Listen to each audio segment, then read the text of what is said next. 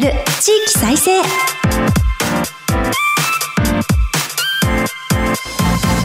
こんにちは。日本経済新聞の支局記者が語る地域再生。番組進行を務めます。古き良き時代から来ました。真面目なアイドル。真面目にアイドル。ユッフィーこと寺島由布です。私寺島由布は早稲田大学在学中の2013年からソロアイドルとして活動しています。ゆるキャラ好きアイドルとしてゆるキャラグランプリをはじめ各地のキャラクターイベントで MC も担当してきました。どうぞよろしくお願いいたします。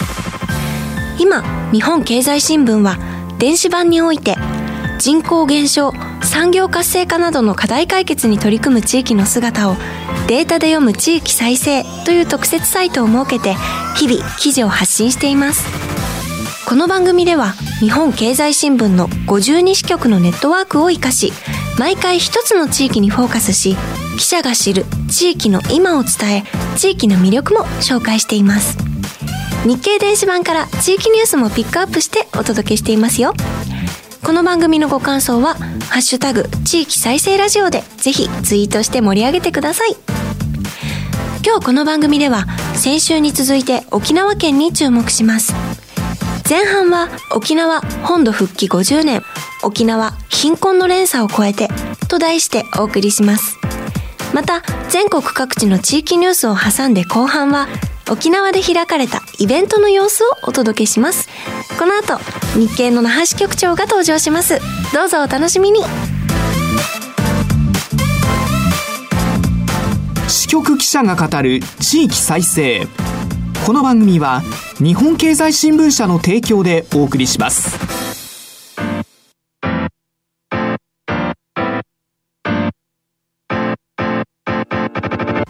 クローズアップ沖縄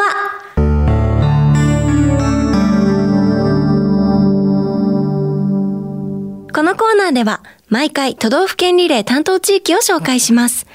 先週に引き続き沖縄県を取り上げます。ここからはマイクロソフト Teams を利用してお送りいたします。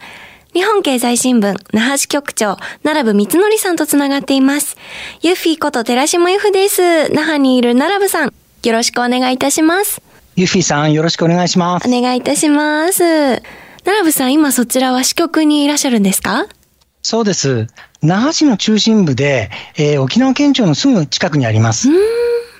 ところで、奈良部さんは、これまで社会部で大きな事件の取材をされたこともあれば、運動部ではオリンピックを現地取材されたこともある、すごいご経験をお持ちだと伺っているんですけれども。いやいや、もう恥ずかしいというか、全くすごくもないんですけれども、まあ、オリンピックで言えば、2004年のアテネ大会に行ってきました。えーマラソン女子、あの、野口みずきさんがはい、金メダルを取った瞬間、これ見ましたよ。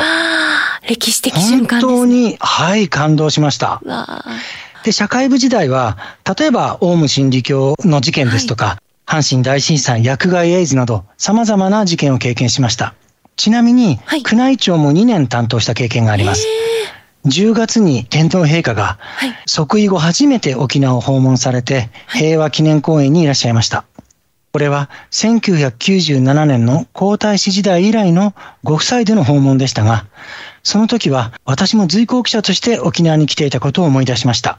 沖縄戦で亡くなられた方々の使命を刻んだ平和の礎を見つめる両陛下の姿を見て、そういえば25年前も今回と同じようにすごく暑かったな、そんなことを思い出しました。本当に様々なシーンを見届けてこられたんだなとお話を伺って思いました。それでは早速今日の話題に入っていきたいと思いますが、え今年沖縄が本土復帰して50年目を迎えました。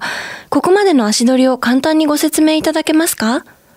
はい、えーなかなか大きなテーマなんですけれども、時系列で簡潔に説明する努力をしようと思います。お願いいたします。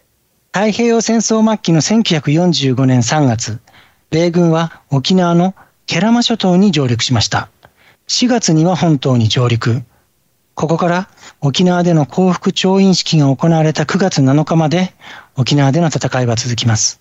激しい地上戦があった沖縄では、マラリアなどの病気や餓死によるものを含めると、およそ15万人が犠牲になったと推定されています。当時の住民の4人に1人が亡くなった計算です。日本が降伏後、1952年4月28日、サンフランシスコ講和条約の発効に伴って、日本としては正式に主権を回復します。ただ、沖縄は引き続きアメリカの施政権下に置かれました。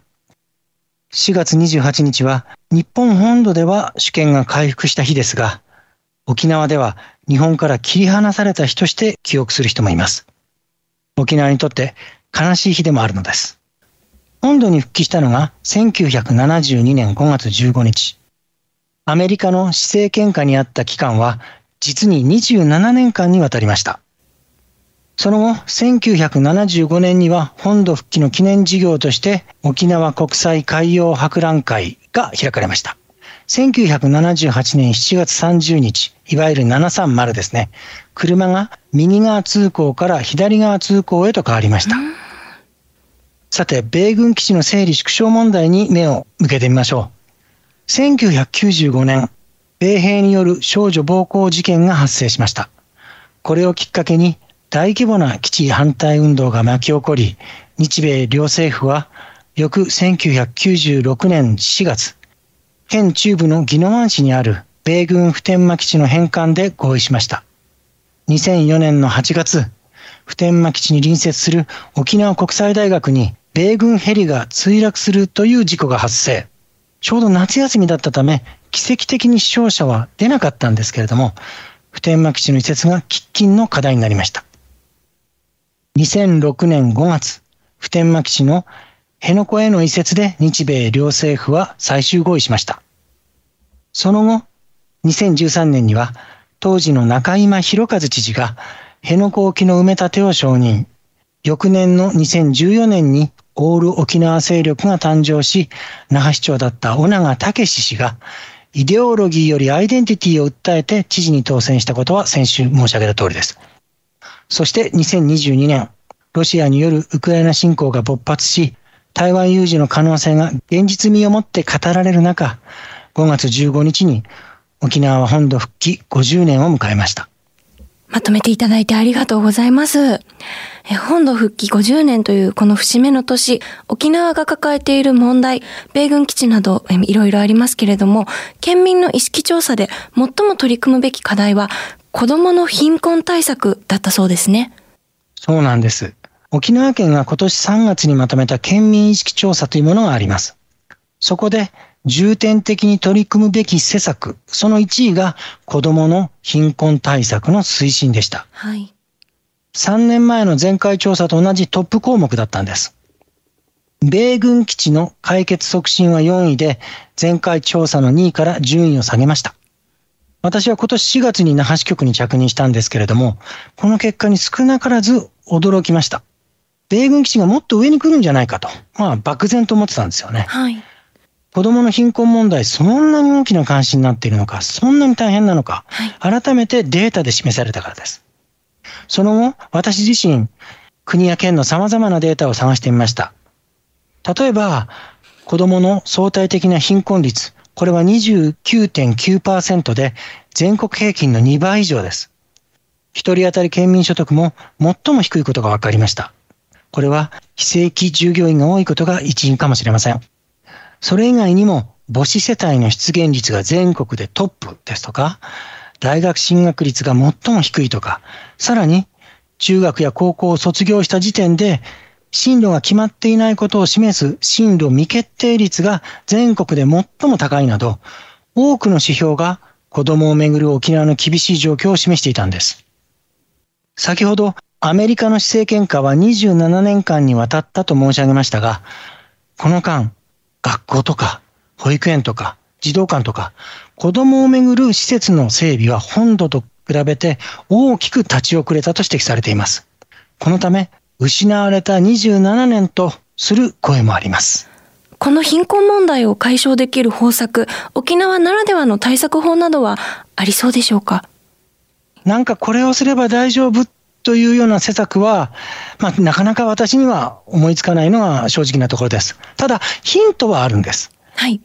たまたまあの、子供の貧困問題に50年以上向き合ってきた人と出会うことができました。その方は山内優子さん。一般社団法人沖縄子ども未来ネットワークの代表理事です。山内さんは1947年、沖縄県の小浜島に生まれました。琉球大学を卒業後、琉球政府、えー、後の沖縄県庁ですね、はい、そこに入って、福祉の第一線で活躍されてきた方です。沖縄県庁時代から子供の問題に取り組んだ結果、子供の貧困問題の解決には、母親への直接的な支援が必要、そう痛感したと言います。2018年3月、そんな思いから沖縄子ども未来ネットワークを旗揚げしました。この沖縄子ども未来ネットワークでは、望まない妊娠に直面した10代から20代を中心した若い女性の相談に乗っています。もし育てられない場合、そういう状況になったとしても、例えば特別養子縁組を斡旋して後押しする、こうした活動を続けています。このほか、女性向けの避妊具の装着支援、さらに若い母親が産む選択をした場合、少しでも安心して出産できる宿泊型の居場所づくりなど、沖縄でしか行われていない様々なサポートを実施しています。沖縄子ども未来ネットワークならではのサポート、こういったサポートを始めた理由はどういったものだったんでしょうか？はい。重いものがありました。そのきっかけは赤ちゃんの置き去り事件だったそうです。今から7年前の2015年秋、県内の団地で生まれたばかりの赤ちゃんがビニール袋に入れられて放置されていたという事件でした。まもなく逮捕されたのが14歳の中学3年生。中学3年生はい。出産場所は自宅のトイレだと報道されました。このニュースを知った山内さん、14歳といえば、児童福祉法で保護されるはずの年齢だろうと。なのに、親も、学校の先生も、地域の人も、この生徒の妊娠に気づけなかった。大変なショックを受けた。そう語っています。この生徒は、周囲から完全に孤立した挙句、犯罪者になってしまったんです。非常にショッキングな事件がきっかけだったんだなということを、えー、今お話しいただきまして、えー、山内さんの活動、もう少し教えていただけますか？はい。子供未来ネットでは、若年妊娠 SOS 沖縄という事業を行ってきました。対話アプリの LINE ってありますよね。はい。あの LINE を使って年中無休で相談を受け、もし妊娠の可能性がある場合には、検査薬を無料でお届けするんです。若者にとっては、検査薬を買いに行くことは、経済的にも心理的にも抵抗が大きいですからね。もし妊娠が分かった場合、ボランティアが付き添って産婦人科医を受診します。初診の肥料も出します。付き添ってくださるっていうのは心理的にもすごく大きいんじゃないかなと思います。そうなんです。うん活動を始める前にはですね、相談はないかもしれないと山内さんは思っていたそうです。はい。いざスタートしてみると、次々と相談が舞い込みました。2021年度は239件に上ったとのことです。病院に付き添うのは32人のボランティアが対応しています。山内さんはこうも指摘しています。10代で身ごもった女性は一様に親には知られたくないと言います。パートナーの男性が同じ10代では生活力がとっても期待できない。妊娠を知った親からは、かえって怒られて、感動扱いされるケースも少なくなかった。親からの支援がなくて、友人の家を転々とした孤独な子に私はたくさん会ってきました。そう語っていました。産まざるを得なくなった若い母親は、この預け先を見つけられずに、自宅に残して働かざるを得ません。山内さんは育児放棄など虐待が絡んだ子供の貧困問題というのは、こうした環境で生まれやすい。だから、妊娠が疑われた段階での迅速な支援こそが重要だと語っています。このために行政を含めて必要なアクションは何でしょうか？また、観光客などができるサポートはあるんでしょうか？もちろん、行政には補助事業に加えるなど、様々なサポートが考えられるでしょうし、これからもっともっと取り組んでほしいと思います。そして、山内さんに聞いてみました。はい。観光客など、県外の方が協力するとしたらどんなことがありますか？すると、山内さんは、まずは自分の周りで悩みを抱えている人がいたら、できるだけ寄り添ってあげてください。まずはそれが大事です。そうおっしゃってました。はい。もちろん、ボランティアとして子供の貧困をめぐる何らかの活動に参加するのはいいでしょう。シンポジウムなどの勉強会に出席することも重要です。ただ、最も大事なのは、子供の貧困問題への感度を高め続けること、知識を増やし、できれば息が長く、それぞれの立場でできることをやり続けてほしい。そうおっしゃっています。負の連鎖を一箇所でも止めればプラスの循環が生まれる。諦めないこと、地道に目の前の一人一人に寄り添うこと、それだけです。山内さんがそう話していたのが印象的でした。よくわかりました。えーここまで日本経済新聞那覇支局長奈良部光則さんにお話を伺いました。ありがとうございます。ありがとうございました。沖縄復帰50年、沖縄貧困の連鎖超えてと題してお送りしました。那覇支局長の奈良部さんには、後ほど再びご登場いただきます。日本経済新聞の支局記者が語る地域再生。日経電子版地域ニュースヘッドライン。このコーナーでは、日経電子版と紙面の地域欄に最近掲載された記事から、番組が注目した日本列島各地の話題をピックアップして、AI アナウンサーが紹介します。最初のニュースです。臨海部の地下鉄新線、小池都知事、機関的な交通基盤。東京都の小池百合子知事は、25日、都心部と臨海副都心をつなぐ地下鉄新線の事業計画案を正式発表しました。小池都知事は、機関的な交通基盤と述べ、アクセスの向上により、臨海部の開発加速につなげたい考えです。事業計画案では、東京駅から東京ビッグサイト周辺まで7駅を新設し、2040年までの開業を目指します。次のニュースです。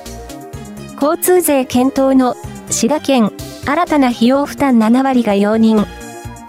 公共交通を支える交通税の導入を検討する滋賀県は、25日、アンケート結果を公表し、運賃以外の新たな費用負担をしてよいと思うか、との問いに、思うどちらかといえば、そう思う？やむを得ないを加えると77%に上りました。交通税導入の課題とみられる県民の理解が進んでいる可能性を示す結果となりました。最後のニュースです。沖縄観光11%増、国内客はコロナ前超え10月、沖縄県が25日発表した10月の入域観光客数は、前年同月比で11%増の63万700人でした。新型コロナ禍前の2019年10月を7000人ほど上回り、10月として過去最多を更新しました。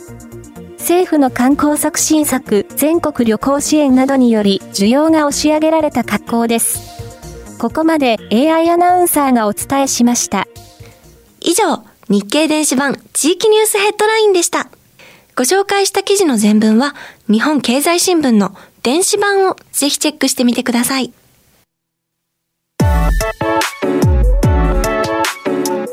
支局記者が語る地域再生。引き続き、日本経済新聞那覇支局の奈良部支局長に地域で注目の話題を伺います。ここで取り上げるのは、世界のウチナーンチュ大会開催という話題です。第7回世界のウチナーンチュ大会。沖縄にルーツを持つ人々などが交流するイベントが開かれたそうですね。そうなんです。なかなか大規模でしたよ。えー、私、10月30日に、はい那覇市の国際通りでパレードが行われたのに行ってきました。もう3000人以上が、はい。すごい華やかな衣装をまとってね、えー行進してました。えー歩道もね、見物客でいっぱいで、相当な盛り上がり。特に大注目だったのが、ブラジルから参加したウチナンチュでした。太鼓、トランペットでもういわゆるサンバの踊りっていうんですか、もうそれを大音量で演奏して、さながらまあ陽気なカーニバル、そんな雰囲気でした。え観客も手拍子ですごく盛り上がってました。3000人のうち、米国や南米など、海外からの参加者も約1800人いました。先頭に立ったのは、最も参加者数が多かったハワイの方々でした。えーハワイをはじめ、米国やブラジル、ペルー、ボリビア、コスタンカ、フランス、韓国など国際色豊かで大変に賑わっていました。うーん、すごく楽しそうな、華やかなイベントなんだなと感じるんですけれども、うちなんちゅってそもそもどんな意味なんでしょうか？これね、はい。沖縄人という意味なんです。沖縄人。はい。沖縄では本土のことを内地って言うんですよね。はい北海道の方も内地って言ったりするそうなんですけども、それと同じですね。で、本土出身者の方をナイチャーと呼んだりします。これに対して、沖縄生まれ、もしくは地元が沖縄の人のことは、内縄と言います。内縄は琉球王国時代から使われていた言葉でした。多くの内縄の人々という意味で、内縄んちゅと呼びます。うーん。でも、うちなんちゅなのに、沖縄の人々っていう意味なのに、世界のうちなんちゅ大会。こちらそうなは、んです。イベントの概要を教えていただけますか？はい。これはですね、沖縄の歴史をちょっとお説明する必要がありますね。はい。沖縄はかつて、えー不況ですとか食糧難ですとか、多くの人がハワイや南米に、えー移り住んで働きに出ました。移民が始まったのは1899年のこと。まずはハワイに渡り、その後は北米や中南米にも広がっていきました。それぞれ、例えばジャングルを切り開いた農場とか工場で安い賃金で苦労して働いた、そういう歴史を持っています。そして現地から沖縄に送金して親族の生活を支えてきたのです。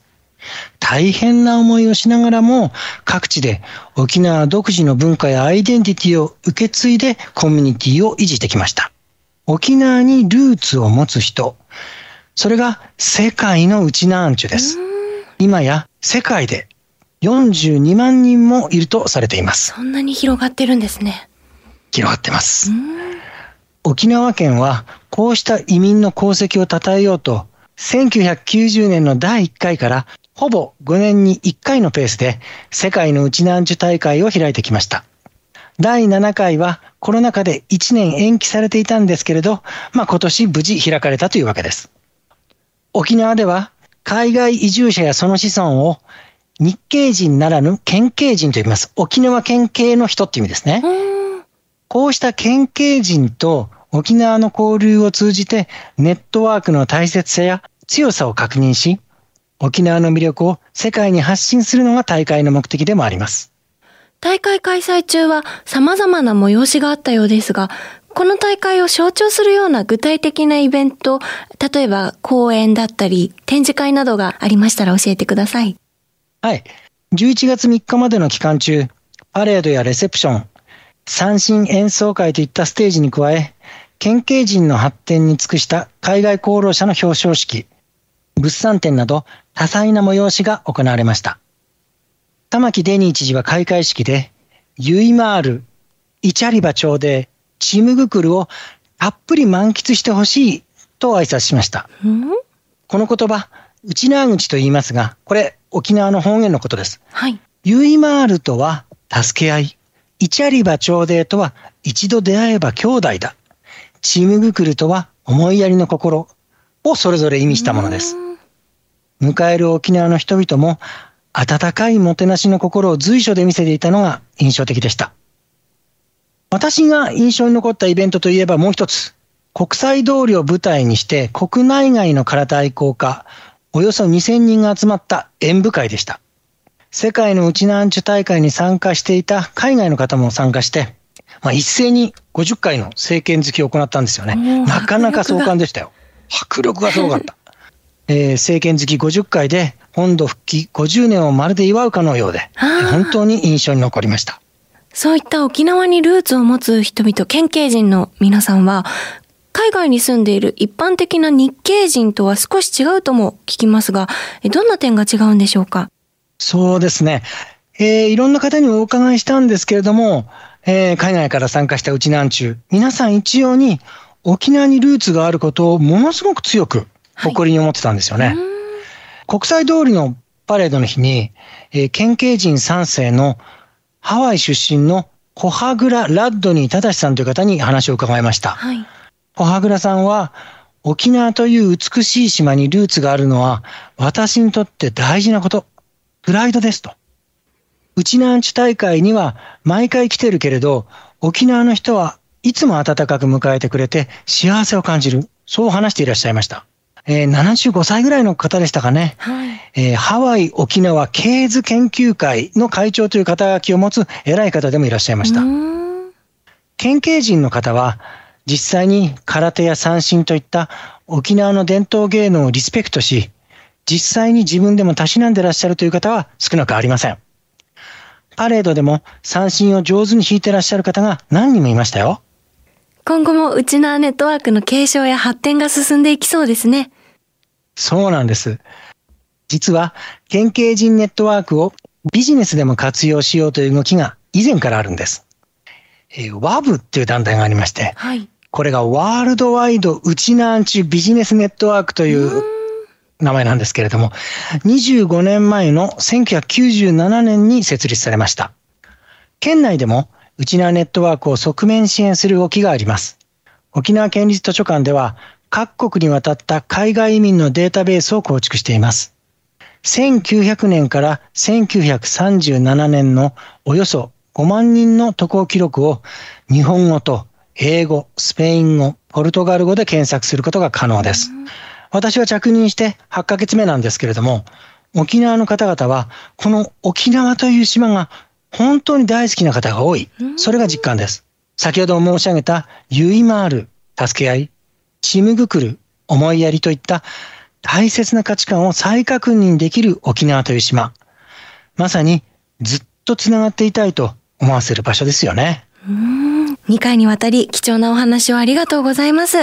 日本経済新聞那覇支局長の奈良部光則さんにお話を伺いました。ありがとうございました。ありがとうございました。マイクロソフトチームズを利用してお送りしました。日本経済新聞の支局記者が語る地域再生。今日は沖縄に注目してお送りしました。奈良部さんのお話の中でユイマールっていう言葉が出てきたんですけど、沖縄のモノレールってユイレールって言いますよね。あのユイレールのマスコットキャラクターがユッピーちゃんって言うんですよ。私ユッフィーちゃんなのでゆっぴーちゃんとても気になっていまして、えー、間もなく12月に沖縄に伺う予定があるので、ゆっぴーちゃんにもぜひ会いたいなと思っております。さて、来週のこの番組は長野県を取り上げます。ご期待ください。